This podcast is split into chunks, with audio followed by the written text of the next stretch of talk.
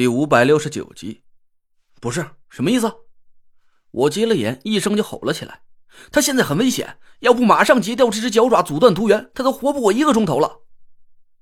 可是，田慧文皱了皱眉头，在我耳边压低了声音：“鸾鸟说，它的主人很疼爱它，要是它的身体受到了损伤，它的主人一定会很生气的，说不定就不肯给我们开启机关，拿到宝物了。”我靠！我咬牙骂了一句，心里也没了主意。鸾鸟中毒太深了。除了截掉它的脚爪之外，我想不出任何可以救它的办法。但要是真的因为我让蓝鸟的身体受到损伤而得罪它的主人，我相信田慧文的话，它的主人真的会拒绝开启藏宝机关的。那些隐士高手啊，可不是些随和的人，脾气一个比一个古怪。他才不管我是为了什么原因伤害的鸾鸟呢。别说是开启藏宝机关了，他没当场翻脸把我给打死，那都算我走运了。但是我又不忍心对鸾鸟的伤势置之不理，就这么任由它毒发身亡。我胸口的凤佩一直都在隐隐散发出淡淡的温热气息，丹田里的纯黑色凤鸟也在不安的飞舞低鸣着，似乎很担心鸾鸟的安危。我叹了口气，刚想和纳若兰商量一下，一抬头啊，我却愣住了。其他四个人都围在我身边，一脸紧张的看着躺在地上的鸾鸟。不是你们怎么都过来了？也不怕蛇群？哎。我这才发现，刚才还围在我们四周的密密麻麻的蛇群，不知道什么时候全都消散了。这时候天色已经黑了下来，黑黢黢的山谷里四下一片寂静，除了那一地横七竖八的死蛇之外，竟然一条蛇都不见了踪影。我长长松了口气，看来我猜对了，蛇王死了，蛇群惧怕蛇妖的气味，纷纷各自散去了。郭子、果儿，你俩私下警戒一下，发现什么不对，赶紧出声喊我们。查，我这边路口。唐小妞，你往那边山坳口探探。郭永哲挥舞着手里的狗腿子，走到五十米外的路口上警戒。唐果儿撅着嘴，好像挺不高兴的样子。不过他还是一言去了山坳口上警戒。等他们一走远，我赶紧把田慧文的话又和纳若兰说了一遍。怎么办呢，师兄？我一脸无奈的看着纳若兰，救他吧，就拿不到宝物；可要是不救他……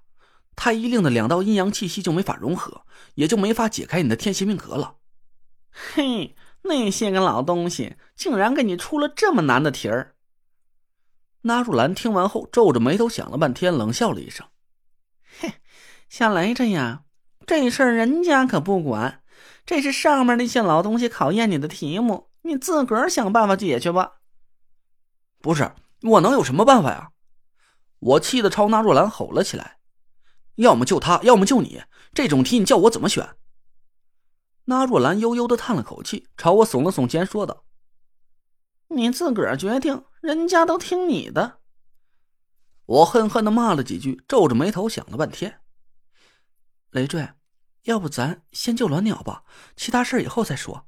咱不能就这么眼看着他死了。田慧文拉着我的手，那若兰在一边幽怨的翻了个白眼儿。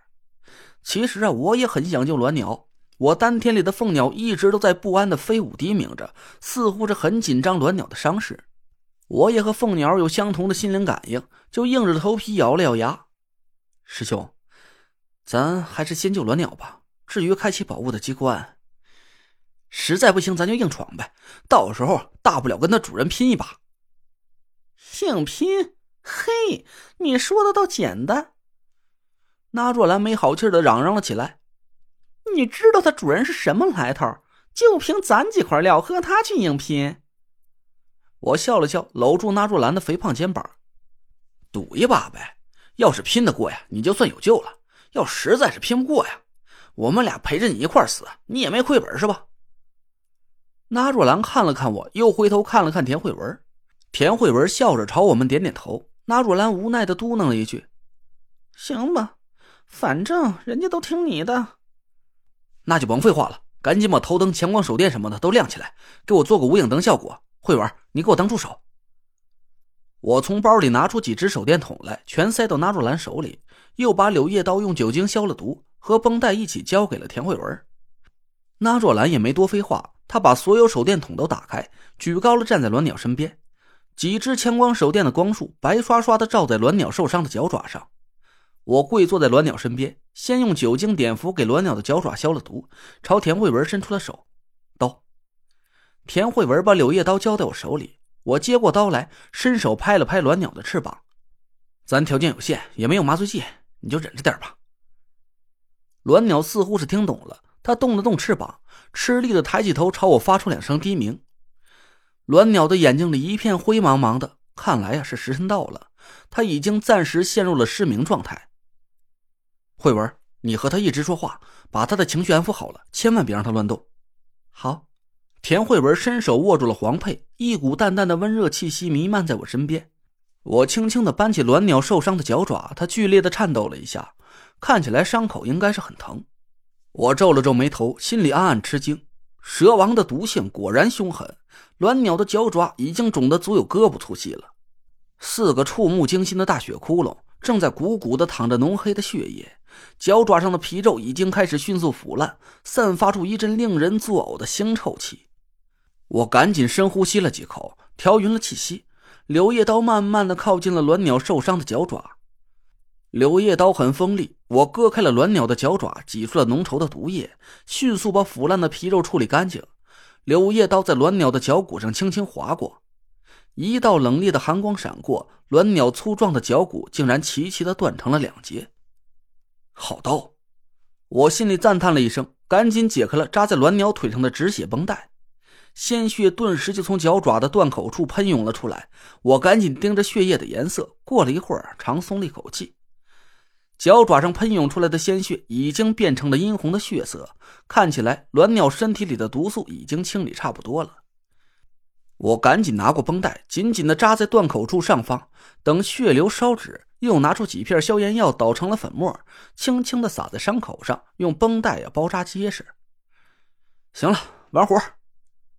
我在巨树下挖了个坑，把鸾鸟的断骨和腐烂的皮肉都埋了进去，回到他身边，拍了拍鸾鸟的翅膀。虽然没了一条腿，但至少你的命算是保住了。鸾鸟轻声哼叫着，不停的朝我微微颔首。